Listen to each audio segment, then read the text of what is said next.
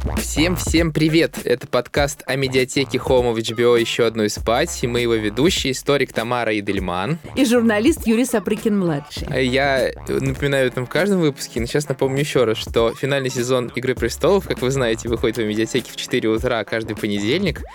И на следующий день после премьеры у медиатеки выходит обсуждение новой серии в шоу «Спойлерное», и там приходят разные известные гости, в том числе там была Тамара Дельман, и все обсуждают новую серию. Не пропустите это шоу, и еще не пропускайте, пожалуйста, наш подкаст.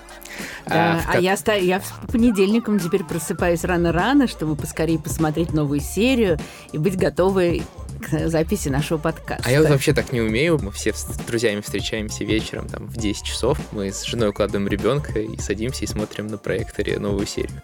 Вот. А утром я просто стараюсь избегать э, всех соцсетей. Вот в этом проблема, да, как да. спойлеров избежать. А следующую серию, э, сразу скажу, что мы записываем этот подкаст сегодня 26 апреля, и вышло две серии. Пока. Пока, да. Вторую мы сегодня обсудим. А следующее... Следующее очень страшно, конечно, просыпаться и читать что-то, потому что там обязательно произойдет... А что произойдет, мы тоже обсудим. Мы кого-то лишимся. Кого-то мы точно лишимся.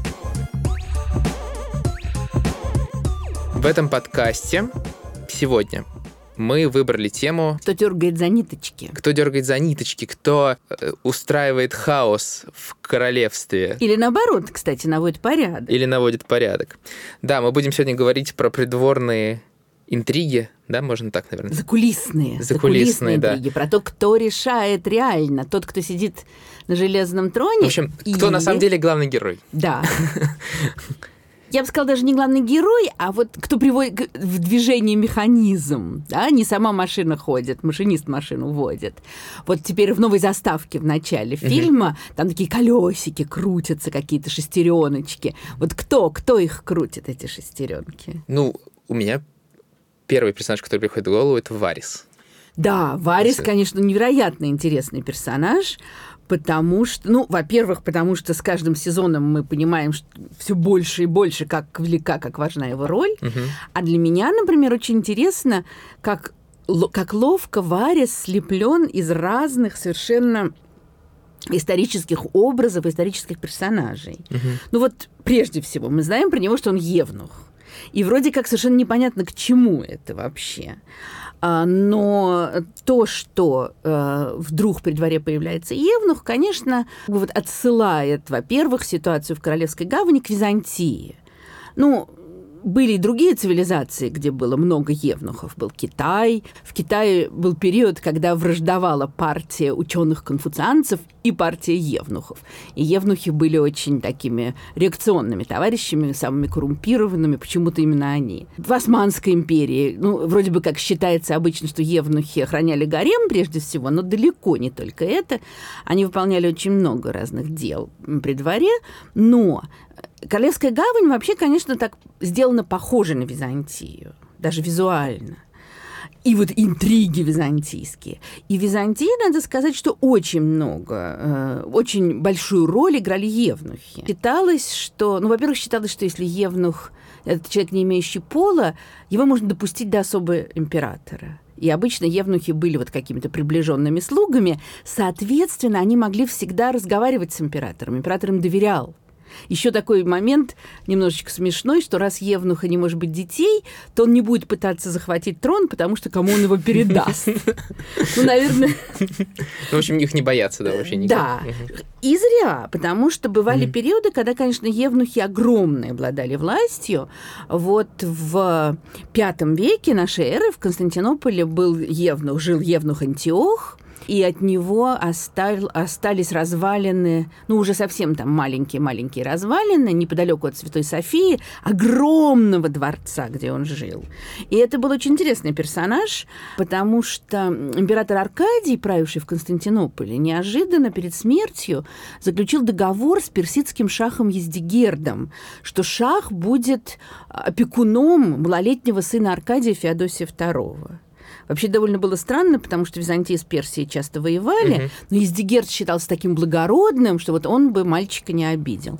И Ездигерд, естественно, не мог сам отправиться в Константинополь, и он отправил этого евнуха Антиоха. э, который воспитывал мальчика. И он обладал, он был практически правителем империи. И через некоторое время один поэт, который приехал из провинции там, значит, по каким-то своим делам хлопотать при дворе, он сказал, Антиох может все, что хочет. Ну, так продолжалось 10 лет, потом его выслали. Но 10 лет он был практически правителем. И вот то, что Варис Евнух, это отсылает, конечно, вот к этим правителям, таким властным людям Византии, которые за кулисами трона что-то делали. Я еще понял, что его же называют лорд Варис. Ну, Или он, нет? конечно, не да, лорд. Да, он уже нет земли в Эстеросе. Почему, да, он, почему он это просто подлизываются к нему. Ага. Потому что вообще он с самого низкого происхождения. Он из какой-то очень бедной семьи, из трущоб буквально, там, значит, в вольных городах. Потом он с бродячими актерами путешествовал, и он еще и актер. А, mm Это тоже существенно. Потом хозяин этой труппы продал его колдуну, который оскопил Вариса и его э, гениталии использовал, вот сжег для какого-то, очевидно, колдовского обряда. Поэтому Варис к магии относится очень нехорошо. И дальше выкинул этого мальчика на улицу, чтобы он умер. А тот лишь проявил такую вот, значит, цепкость и выжил, и стал воровать. Вот здесь он как раз объединился с совершенно другим человеком, с Иллирием Апатисом, угу. знатным магистром города Пентаса, а, но у них вместе такой, значит, был преступный синдикат. И дальше Варис вот богатеет и делает карьеру. И здесь то, это тоже все придумано не случайно, потому что сразу возникают мысли о двух великих полицейских, а Варис, как мы знаем, будет, ну, грубо говоря, начальником секретной полиции, мастером, как-то это по-русски коряво переводится. Мастер над монетой. Не, над шептунами. Он а, мастер шеп... над, над шептунами. Это, это, это безенец, да. Вот. И он начальник тайной полиции. И история знает двух невероятно колоритных персонажей, двух полицейских, из которых первый, так вот, знаменитый видок, а, вот это имя Пушкин прославил, потому что он все время Булгарин обзывал видоком, намекая, что Булгарин сотрудник тайной полиции. А видок был человек фантастической тоже совершенно биографии. Ну, правда, мы знаем в основном из его автобиографии, потому что, может, он и приврал. Но если так коротко, то первую часть своей жизни он почти все время был бандитом. Ну, он там в 14 лет вроде как случайно убил своего учителя фехтования, потом бежал, потом он влюблялся в каких-то проституток, каких-то актрис, кого-то выкрадывал, служил солдатом, с кем-то дрался на дуэли и регулярно попадал в тюрьму.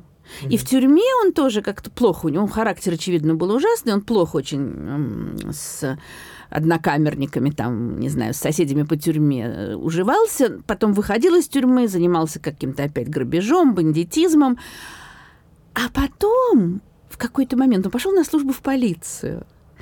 И, и тут он оказался вот таким двойным агентом, если так можно сказать, это начало XIX века. Он использовал свои связи в преступном мире для того, чтобы бороться с преступностью. То есть у него были агенты полицейские, а еще у него были агенты среди парижского дна. И поэтому он добился невероятных успехов. И, в общем, это тоже напоминает Вариса как человека, который поднялся из низов, как человека, который использует, э, очевидно, какие-то свои связи. Угу. Еще я бы удивительным образом вот что сказала. Вот эти маленькие птички Вариса, которые ему все доносят, среди них же очень много мальчишек бедных, которые всюду шастают и подслушивают. И тогда мы сразу вспоминаем совсем другого детектива, абсолютно вроде бы не похожего на Вариса, у которого тоже была такая целая сеть. Это Шерлок Холмс, которому мальчишки нищие помогали повсюду. То есть вдруг за Варисом выплывает Шерлок Холмс. А кроме того, выплывает еще один жуткий, гениальный полицейский, Жозеф Фуше, человек, которому, очевидно, совершенно был наплевать, кому он служит. Он во время французской революции был таким ярым якобинцем, там террор осуществлял. Потом он же участвовал в свержении Робеспьера. Потом он пошел на службу Наполеону и возглавил тайную полицию.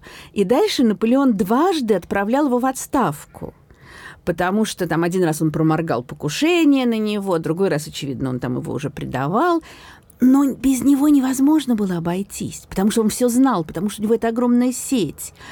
И когда Наполеон бежал с острова Эльба, и вернулся во Францию. А Фуше уже служил бурбоном благополучно. Мгм. Фуше тут же перешел к нему на службу, и Наполеон его взял.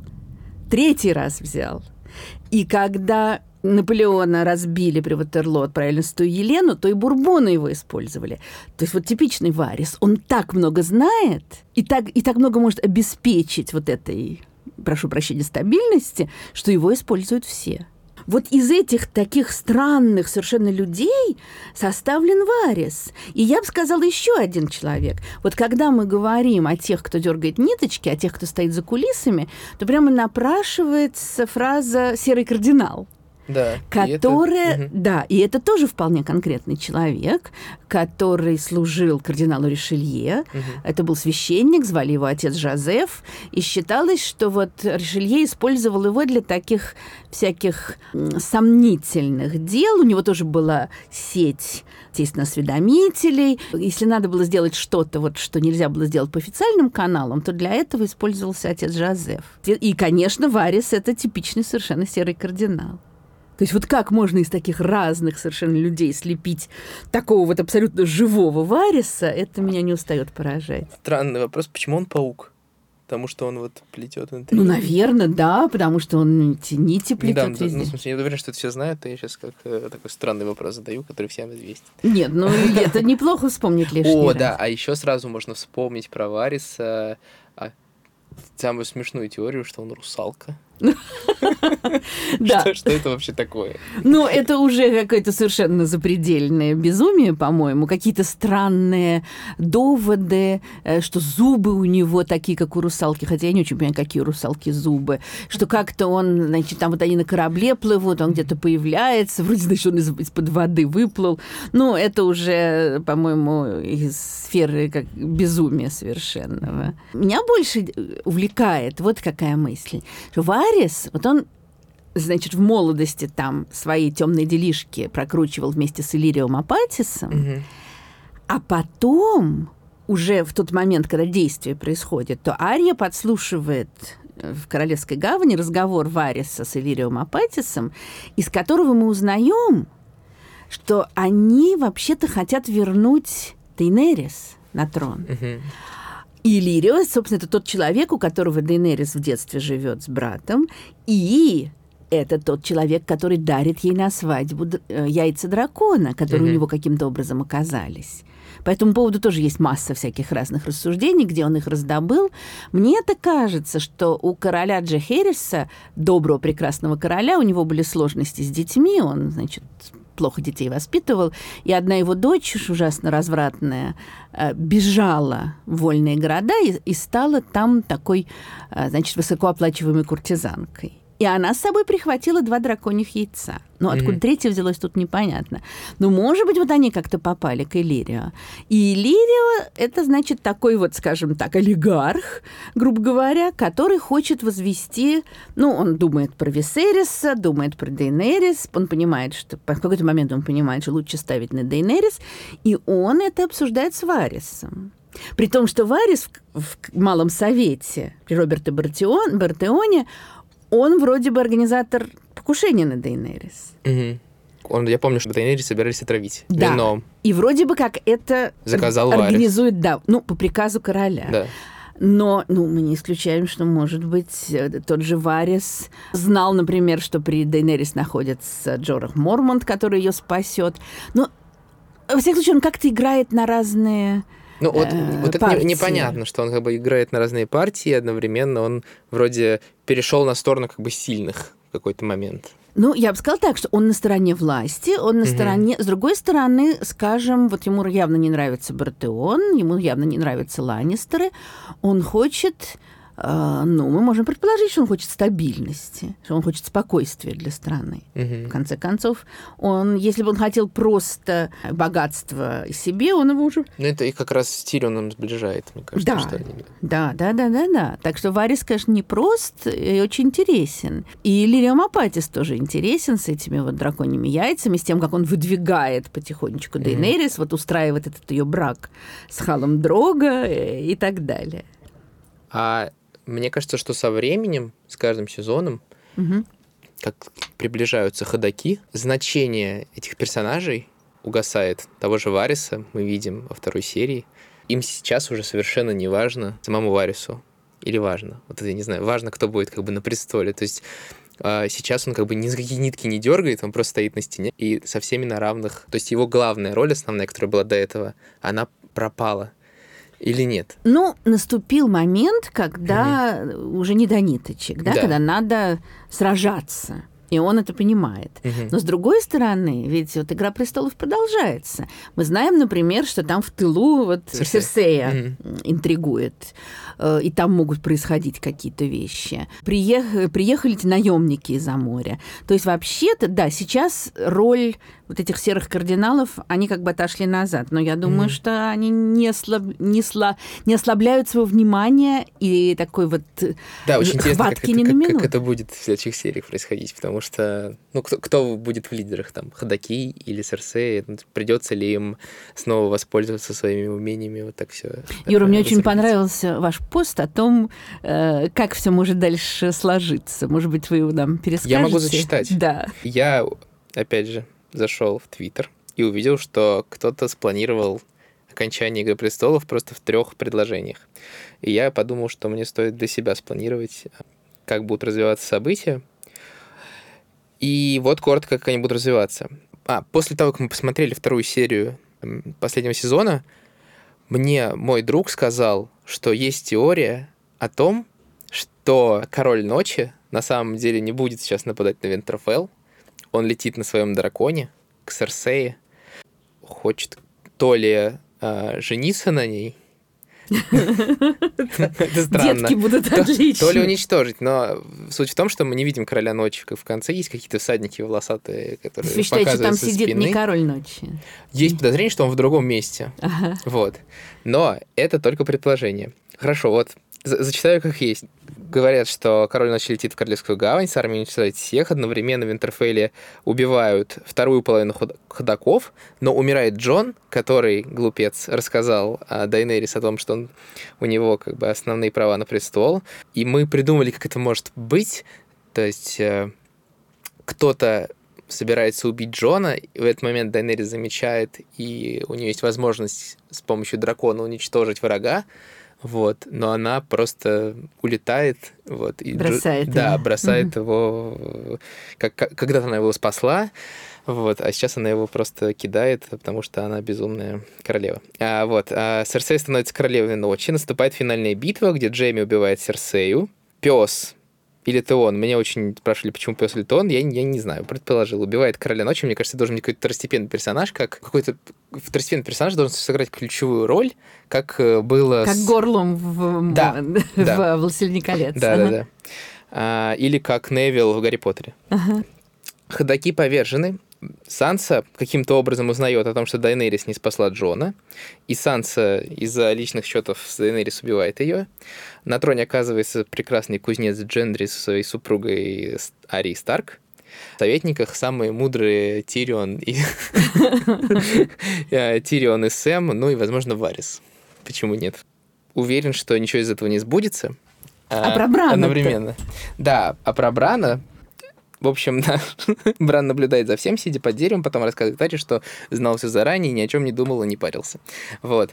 А мне кажется, что нас ждет что-то невероятное в конце, потому что я понял, что есть столько разных классных сюжетов, и представляю, как тяжело одновременно весело было сценаристам, режиссерам, как они это все придумали, потому что можно столько всего э, ну, как бы напридумывать из этого. Я вчера увидел скриншоты новой серии в Твиттере о медиатеке и закинул их в свой Твиттер, и там был, была, был скриншот, где Джон Сноу смотрит безумными глазами на что-то, и я как бы не понимаю, на что он может смотреть. Я решил спросить, на, на кого он смотрит. И мне прям через секунду приходит комментарий, что он смотрит на Игрит, которая идет на него с синими глазами, вот. А, да, то это... есть, что она тоже стала мертвой, и он вот так только может на нее смотреть. И я подумал, гениально. Если бы я это увидел, меня просто бы просто я бы с ума ну, сошел. Ну, когда выйдет наш подкаст, уже мы будем знать, насколько да, да. ваши все предсказания вер, верны. Что касается Игрит, то мне кажется, я не уверена, что король ночи может оживлять тех, кто уже похоронен. Угу. И там тело его истлело. Я не помню, сжигали ли тело Игрит, но во всяком случае Вот здесь вопрос. Здесь тоже, кстати, Ну, то очень есть- многие говорят о том, что зачем женщины детей прячут в крипте в Интерфелле, где похоронены Старки. Сейчас король ночи всех оживит, и все Старки восстанут с голубыми глазами и, значит, всех пожрут. Но я не уверена, что те, кто были похоронены много-много веков назад, их тоже можно оживить. Но узнаем. Но возвращаясь к вопросу о том, кто дергает на ниточки, я вот сейчас подумала, что Бран ведь это тоже тот, кто дергает за ниточки за кулисами. Мгм. возвращаясь к тем, кто дергает за ниточки, потому что, ну, он сам уже ничего не может делать, и он вот подчеркнуто отстраненный, да, он, э, Джон говорит ему, ты стал мужчиной, он говорит, почти, то есть он уже даже и не человек, но при этом он видит то, что было. Вот он уже дернул за ого-го какую ниточку, сообщив, что Джон законный наследник престола. И мне кажется, что у него есть какие-то куда более далеко идущие планы на Джейми, э, чем просто то, что «ах, нам нужен каждый человек». Джейми уже сражаться-то не очень может. Какой от него толк? А Бран почему-то его поджидает, почему-то его не выдает. То есть Бран, конечно, тоже из таких серых кардиналов. Ну, у них очень интересный диалог в последней серии случается, что он говорит, а что же будет потом, после того, Да. как мы выиграем, а с чего ты взял, что что-то вообще будет? Да, и это как бы, конечно, с одной стороны, вроде бы нам намек, что Джейми погибнет, что Бран погибнет, с другой стороны, можно, по- с другой стороны, может быть, это как раз доказательство того, что они не погибнут, раз нас так пытаются на удочку подцепить, на крючок, то значит, может быть, этого и не будет. Я уже готова чего угодно ждать от э, Мартина и от сценаристов. Но про тех, кто дергает за ниточки, давайте мы еще чуть-чуть, прям пару минут вспомним э, самого главного, мне кажется, человека. Нитка дергателя. Да, это э, Бейлиш, который покинул, Покинул нас. покинул, к сожалению. Но К сожалению, тысячи тысяч. я так и не понял, он как бы безумец и псих, либо он гений. Нет, а почему безумец? Я не вижу совершенно ничего безумного в его поведении. Я считаю, что это как раз такой прямо чеховский перс- персонаж или там гоголевский. Маленький человек, которого всю жизнь унижали, который жи- воспитывался в замке у лорда Талли, где он был, конечно, ну да, он воспитанник, но он совершенно незнатный, бедный, и понятно, что ему очень плохо там приходилось, который влюбляется в Кейтлин Талли, и, естественно, никому даже в голову не приходит, что ее могут выдать за него, ее просватывают за Брэндона Старка, когда Брэндон погибает. Брэндон погибает, ее выдают за Неда, естественно, про Петира и речи нет. А Лиза Талли тем временем в него влюблена. И он... Лиза это сестра Кейтлин, Да, Ли- которая погибла, упав, э, напоминаю просто еще раз. Да, буду, Лиза Аарон, ее выдадут за Джона Аарона. И э, он дальше тоже, вот он прорывается из низов, он делает карьеру, он э, приобретает много деньжат, в основном это за счет содержания борделей, а дальше он оказывается таким мощным финансистом, что он становится вот этим самым мастером, как это? По- По-русски над монет. Над монетой, да, мастером над монетой, это не Скажу, что по-русски. Не Тамара очень возмущалась, потому что это неправильно совершенно. так Ну, это, я не понимаю, что, что это значит, мастер над монетой такого вообще. Да, Master of coins по-английски, это, по крайней мере, хозяин монеты, это понятно. Ну, ладно, неважно. В общем, он становится финансистом. Сейчас бы мы сказали министром финансов. И это тоже, конечно, взято из самых разных исторических реалий, потому что, начиная, ну, там, с позднего Средневековья, королям все время нужна была звонкая монета. До этого как-то они обходились, а вообще им нужно было много-много денег и для роскоши, и для содержания армии, потому что если у них наемная армия, то они меньше зависят от феодалов, аристократов, которые слишком независимые. Вот, грубо говоря, Д'Артаньяну и другим мушкетерам им платят жалования. Да, они, и они служат, ну, они служат королю, потому что они такие благородные честные, но вообще-то еще и за жалование. А не так, как раньше приходил какой-нибудь герцог и приводил свой отряд. Ну, то есть королям нужны деньги, им нужны люди, которые будут эти денежки считать, которые будут им придумывать налоги и так далее и тому подобное. И поэтому где-то века с 13-14 короли начинают осознанно приближать к себе не очень знатных или совсем незнатных людей, которые, собственно, выполняют две роли. Они становятся юристами и финансистами. И во многом ради этого короли э, дают привилегии университетам, там, Оксфорду, Кембриджу, Сорбонне и так далее и тому подобное, потому что университеты им как раз вот эту вот элиту управленческую и дают. угу. образованную. И эти люди, понятно, они зависят только от короля, без него они ничто. Особенно если ты финансист, если ты вводишь налоги, то тебя не очень любят. И тому, конечно, пример великий э, финансист э, Кальбер, который был при Людовике XIV. Совершенно гениальный человек, проводивший абсолютно гениальную финансовую политику, придумавший множество невероятных вещей, поднявший экономику Франции, э, промышленность, там, создавший во многом колониальную империю, флот и много чего другого. Но он все время натыкался на то, что Людовику XIV денежки были нужны. Версаль, один сколько стоит, угу. войны. И он все время требовал денег, как и все бурбоны. Ну, что оставалось делать Кальберу? Он, конечно, пытался его призывать экономить, но это все равно как Роберта Бартеона призывать экономить. Естественно, король не хотел. Надо было выворачиваться. Он вводил новые налоги, но во Франции до Великой Французской революции налоги платило только третье сословие, буржуазия. Угу. Поэтому, скажем, очень многие буржуа покупали себе дворянство. Ну вот Мольер издевается над мещанином во дворянстве, который мечтает стать дворянином. И при дворе, конечно, это всем очень нравилось. Вот лезет из грязи да в князи. А он, конечно, господин Журден просто не хотел э, налоги платить. И Кальбер, когда деньги совсем кончились, он отменил покупку дворянства за предыдущие 30 лет. И сразу куча народа, причем ясно, что это были не бедные люди, они стали платить очень много налогов. Можете себе представить, как его любили.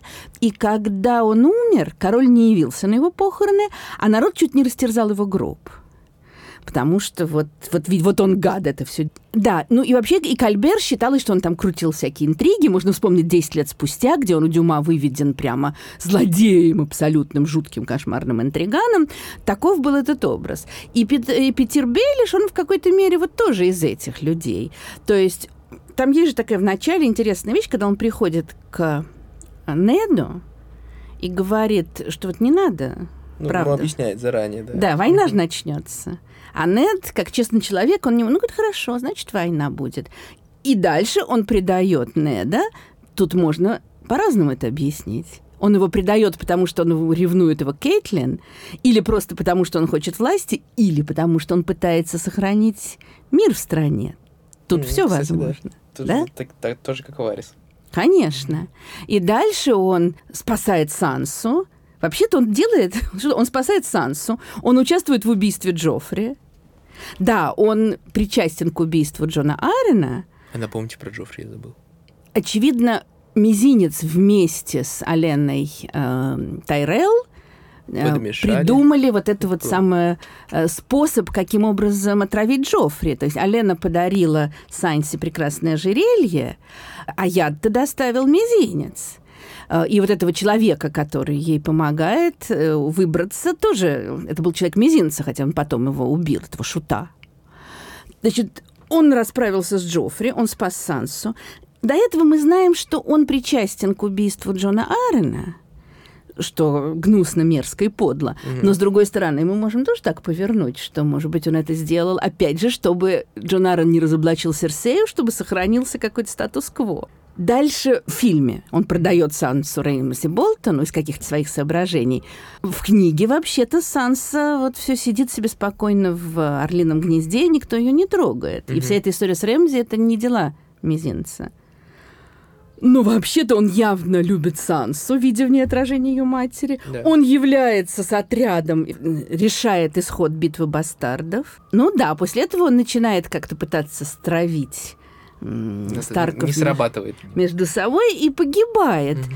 Но вообще я не уверена, что это такая уж справедливая. Ну, о справедливости в «Игре престолов» говорить не стоит, наверное. А в книге он погибает также? А в книге еще этого ничего нет. А, точно, мы еще не, знаем. знаем. Мы Там все может быть по-другому. Надо, конечно, отдельный подкаст сделать про книгу и фильм. Да, про да. следующую книгу. Вот, Бран дергает за ниточки. Мне кажется, что Бран очень, э, ну, как бы решает вообще, по сути, исход битвы, которая будет сейчас в следующей серии да, ну, да, потому что он э, всех предупредил, что нужно его оберегать в первую очередь. Не оберегать, а то, что король ночи идет за ним. Да. Вот.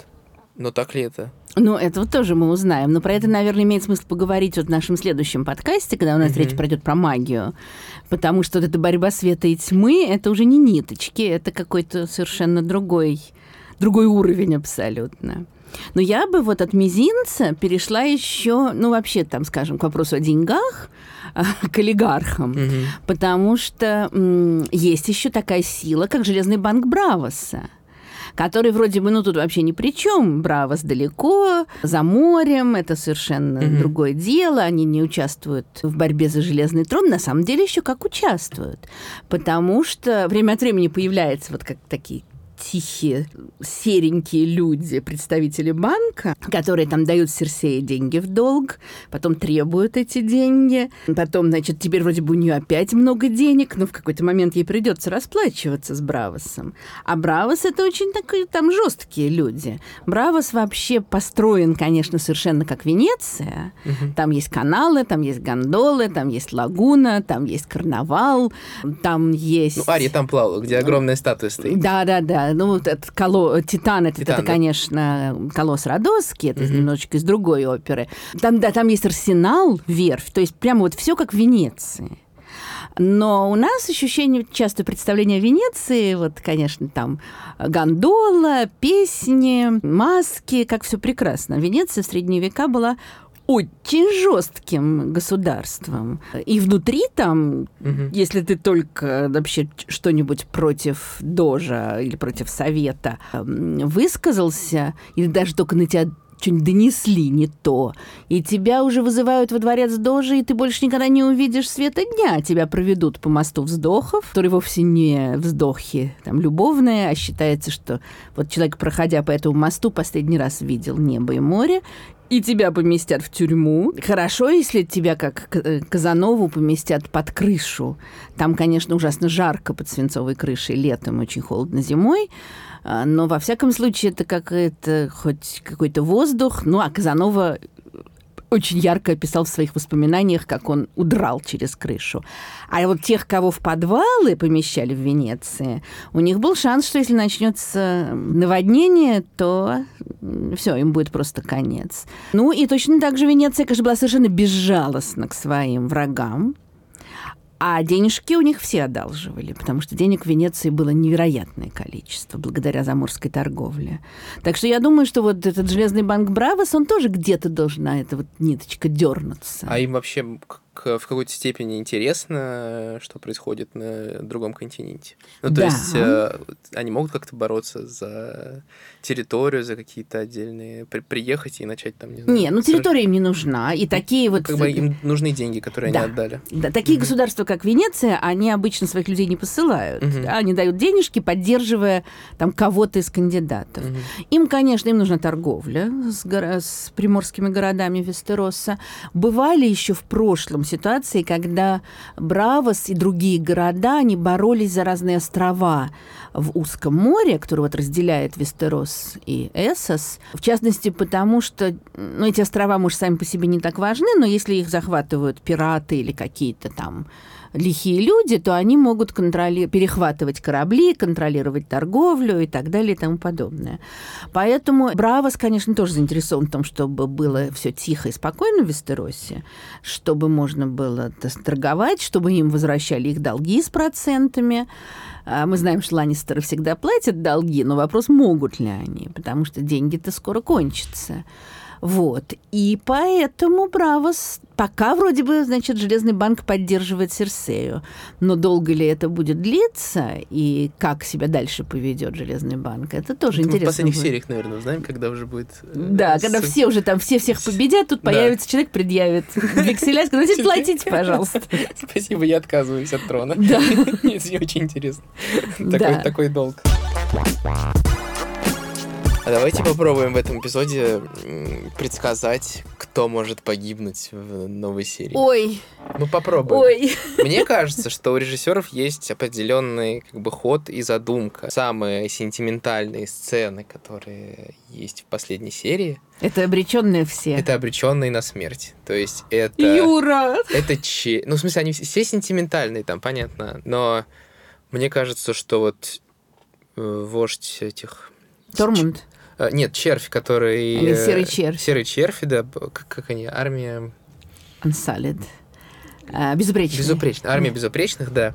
Да, он, он явно не... какой-то не жилец. Он точно не жилец. А тот же И как он уходит, и Миссандей смотрит ему вслед, да, Да. что-то тут плоховато. С Теоном тоже.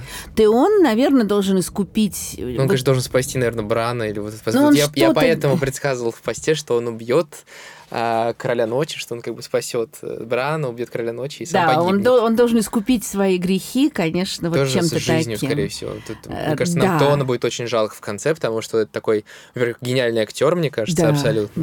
да. Вот. А, во-вторых, он сначала а, мерзкий, потом ты когда втор- мы второй раз пересматривали «Игру престолов», уже когда а, его по Рамси уже не было так жалко его, как в первые разы, потому что ты понимал, насколько он мерзкий. Ты еще раз пересматривал первые серии, и он там ужасно отвратительный.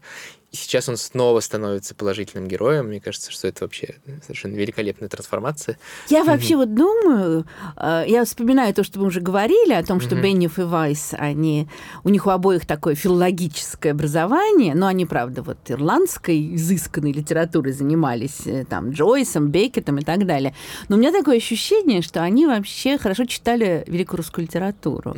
Потому что какие-то ходы, вот эти вот, когда унижен, ну, или Мартин, наверное, Мартин уж точно читал, вот эти вот ходы, когда униженный, мерзкий, жалкий, потом вдруг он возрождается, такие прямо из Достоевского или из Гоголя пришедшие. Это удивительно. Ну, так вы считаете, что он погибнет? Пусть Дальше. будет Теон, Серый Червь и... Кто же еще? Ну пусть будет, мне кажется, что эти два героя погибнут, и пусть и хватит. Ну, это... Понятно, что никому не хватит, кроме меня. Но да, вот Мартин говорил, что он хочет, чтобы читатель каждую новую страницу перелистывал с содроганием. Тут, конечно, э, вот это вот его обещание над нами висит, что конец будет bittersweet, и не всем понравится, значит, сладко-горький. То есть я... Может быть, это, кстати, не значит, что все герои главные погибнут. Может быть, это значит, что просто там королем станет не то, о ком мы думаем. Хотя тоже было предсказание, что мы еще увидим многих героев, бегающих с голубыми глазами. А, тоже многообещающее Да, это, начало. конечно, мне кажется, что мы сейчас можем даже в этой битве наблюдать, как они все меняются, что, допустим, как я говорил, что Дайнерис э, не спасает Джона, Джон умирает, его возрождают, и он сражается уже синими глазами с Дайнерис. Великолепно! Нет, нет, нет, нет, Да. нет, нет, этого не будет. Я не согласна. нами уже также, конечно, нехорошо поступила Джан Роулинг, которая перед последней книгой о Гарри Поттере сказала, что некоторые главные герои погибнут. И все в с содроганием ожидали, что погибнут или Гарри, или Гермиона. И даже очень смешно, что Стивен Кинг и кто-то второй, вот чуть ли не Мартин, мне кажется, кто-то другой, ну тоже, который всякие ужастики пишет, они написали ей письмо открытое, что не надо нервы детские портить. И там... Она им ответила, вы на себя посмотрите, вы-то что, сами пишете и мне еще говорите. Ну и потом оказалось, что Гарри живой, Гермиона живая, ну да, там вот сова погибла, э, ой, я уже забыла, Фред или Джордж, один из близнецов Мгм. погиб. Ну, то есть так, э, отделались, конечно, малой кровью, без страшных жертв. Может быть, здесь тоже нас пугают-пугают, а в результате потом все герои въедут торжественно в Королевскую гавань и начнут прекрасно править. Так и будет. Напоминаем, когда записываем эту серию до выхода третьей серии. Да, интересно будет потом посмотреть, что из этого мы угадали. Серию посмотрел. Намного интереснее смотреть а, на живых людей, чем на мертвых. И я очень жду появления, возвращения даже призрака, потому что он не мог просто так исчезнуть, на мой взгляд. И а, я жду, что придет сестра Грейджоя. Сейчас, конечно, полное отчаяние и ожидание того, что как бы Дейнерис уже не претендент на престол.